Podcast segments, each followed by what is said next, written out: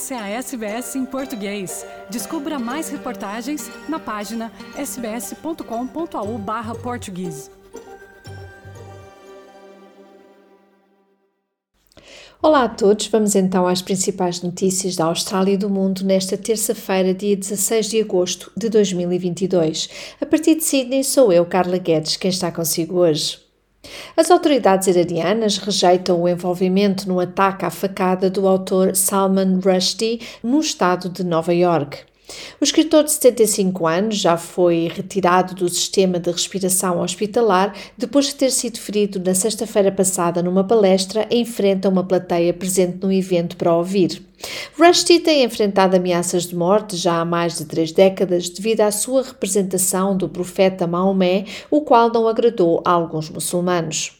O porta-voz do Ministério dos Negócios Estrangeiros, Nassar Kanani, disse que Rushdie não pode culpar ninguém para além de si mesmo e dos seus apoiantes.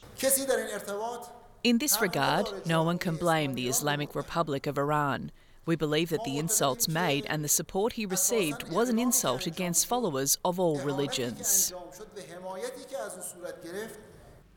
Já na Austrália, o ex-primeiro-ministro Scott Morrison está a enfrentar mais e mais perguntas acerca da suspeita de se ter autonomiado para vários cargos ministeriais enquanto líder. António Albanese recebeu um briefing antecipado e aconselhamento jurídico sobre se houve uma violação da Constituição durante o governo de Morrison. O primeiro-ministro Anthony Albanese disse à ABC que o governador-geral recebeu conselhos do governo na época e Morrison iniciou o juramento secreto. I think that the blame for this lands uh, fairly and squarely with the former government, uh, not just the Prime Minister. Clearly, other ministers knew that, that this was going on. They chose uh, not to make it public. Novo relatório revela que o aumento dos custos de energia e o aquecimento ineficiente ao longo deste inverno deixaram muitos moradores australianos a viverem naquilo que é descrito no relatório como condições brutais. O relatório produzido pelo grupo de defesa Better Renters investigou a temperatura e a umidade e identificou 70 casas alugadas que estavam constantemente abaixo dos níveis de temperatura seguros. O relatório apela aos governos australianos que introduzam padrões mínimos de eficiência energética para propriedades alugadas, no sentido de proteger os seus inquilinos. Os autores do relatório dizem que estes inquilinos adoecem com mais frequência, além de enfrentarem o aumento das contas de energia devido aos sistemas de aquecimento caros e ineficientes. Em toda a Austrália, as temperaturas internas ficaram abaixo dos níveis saudáveis em 3 quartos das casas investigadas e, de acordo com o relatório, temperaturas frias em residências precárias têm sido associadas a pressão arterial mais alta, imunidade reduzida, asma mais intensa e maior incidência de doenças mentais. Já em Queensland, o governo inicia hoje, terça-feira, dia 16 de agosto, o seu caminho para o processo de tratado com as Primeiras Nações, já que não existe nenhum tratado atualmente em vigor. É uma nova fase para Queensland que o governo chama de, abro aspas, evento histórico, fecho aspas, em que está a tentar curar as suas relações com os povos indígenas. Enquanto isso, espera-se que a legislação para criar uma autoridade independente para supervisionar as negociações do Tratado de Vitória chegue à sua fase final de votação esta semana. O órgão terá supervisão fora da burocracia estatal comum, terá o seu financiamento garantido e será liderado por pessoas das Primeiras Nações. Um conselho em Hobart votou para remover uma estátua controversa do ex-primeiro-ministro da Tasmânia, William Crowther, de uma praça pública da localidade. A presidente da Câmara, Anna Reynolds, descreveu a votação como um passo prático e significativo para a reconciliação, constituindo assim uma parte de uma conversa nacional mais ampla. A vice-presidente da Câmara, Ellen Burnett, diz que os desejos dos povos indígenas foram finalmente respeitados. It was really important to hear uh, the depth of the feeling uh, that there is in relation to to what uh, this statue um, means to to not only this uh, generation of Aboriginal people, but obviously to those who have come before them, and will will mean to those who who come after them. Croner roubou o crânio de William Lane de um cemitério em 1869, tendo enviado o mesmo para o Royal College of Surgeons em Londres, ato que teve como consequência a suspensão do seu cargo no Hobart General Hospital. Cerca de nove meses depois, Crowther tornou-se o primeiro-ministro do Estado. Já em África, o vice-presidente do Quênia, William Ruto, ganhou a disputa eleitoral, mas alguns funcionários da Comissão Eleitoral não aceitam este resultado. Ruto dirigiu-se à Comissão Eleitoral como se um herói se tratasse, depois do chefe do órgão ter declarado que tinha passado os 50% necessários para vencer a disputa. Embora o Quênia tenha uma história de violência pós-eleitoral, Juliana Carrera, da Associação Eleitoral Independente e de Fronteiras, diz que os padrões têm vindo a melhorar. Diz ela que uma ação judicial é sempre possível, pedindo ao mesmo tempo aos canianos que permaneçam pacíficos no meio das cenas de briga e caos que precederam ao resultado eleitoral. And we have ensured that we have consistently communicated what is happening. We have partnered with all stakeholders and we'll say it for a fact that as the Commission we have done a good job. Indo agora para a Ucrânia, cinco pessoas capturadas no leste da Ucrânia estão a ser julgadas num tribunal administrado por separatistas apoiados pela Rússia, acusados de terem recebido treino para tomar o poder pela força.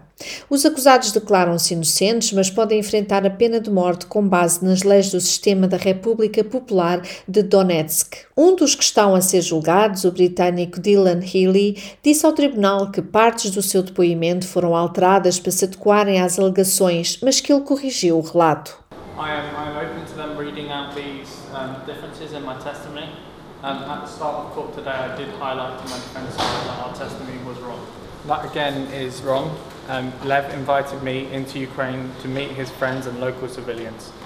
Já nos Estados Unidos, o advogado pessoal do ex-presidente dos Estados Unidos, Donald Trump, diz que ele está a ser alvo de uma investigação criminal que está a ocorrer na Geórgia. Espera-se que Rudy Giuliani compareça perante o grande júri especial amanhã, quarta-feira, 17 de agosto, como parte de uma investigação que visa apurar se Trump e os seus aliados violaram a lei numa tentativa de derrubar a eleição.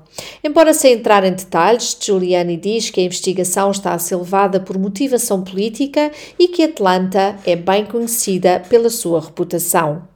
O Tribunal de Myanmar condenou Aung San Suu Kyi por mais acusações de corrupção num julgamento que está a ser visto como uma tentativa de legitimar a tomada do poder pelos militares enquanto a elimina da política nas eleições. O tribunal decidiu quatro casos de corrupção num só dia, julgando a líder democraticamente eleita do país como culpada de abusar da sua posição para alugar terras públicas a preços baixos do mercado e de ter construído uma casa com doações destinadas a fins beneficentes.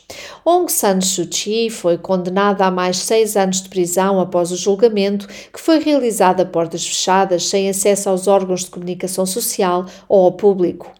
A líder já foi condenada a 11 anos de prisão por outros crimes, incluindo corrupção, em julgamentos anteriores depois dos militares derrubarem o seu governo e a deterem em fevereiro de 2021. De regresso à Austrália, espera-se que o país atinja cerca de 10 milhões de casos de coronavírus até ao final deste mês. O número nacional de mortes por Covid-19 é de mais de 12.500 mais precisamente 12.888 desde o início da pandemia. Espera-se que o desenvolvimento de um centro de produção de vacinação planeado para Melbourne ajude a produzir milhões de doses que possam prevenir futuras pandemias. Indo agora para Portugal, seis universidades portuguesas foram incluídas entre as mil melhores do mundo no ranking de Xangai, publicado esta segunda-feira, com Harvard a aparecer no topo da lista, dominada pelos Estados Unidos. A Universidade de Lisboa e a Universidade do Porto surgem entre as 201 e as 300 melhores do mundo, respectivamente. Seguem-se a Universidade de Aveiro e a Universidade do Minho, que ocupam a posição número 400 e 500 entre as melhores e finalmente a Universidade Nova de Lisboa e a Universidade de Coimbra entre os lugares 500 e 600. Com Harvard em primeiro lugar pelo 20 ano consecutivo, as universidades norte-americanas continuam no topo do ranking. Tal como no ano passado, as instituições anglo-saxónicas continuam entre as 10 melhores. Oito universidades norte-americanas e duas britânicas estão no topo da edição de 2022 deste ranking global das melhores instituições de ensino superior, que tem sido levado a cabo desde 2003 pela empresa independente Shanghai Ranking Consultancy. No topo da lista, Harvard está mais uma vez à frente da também norte-americana Stanford.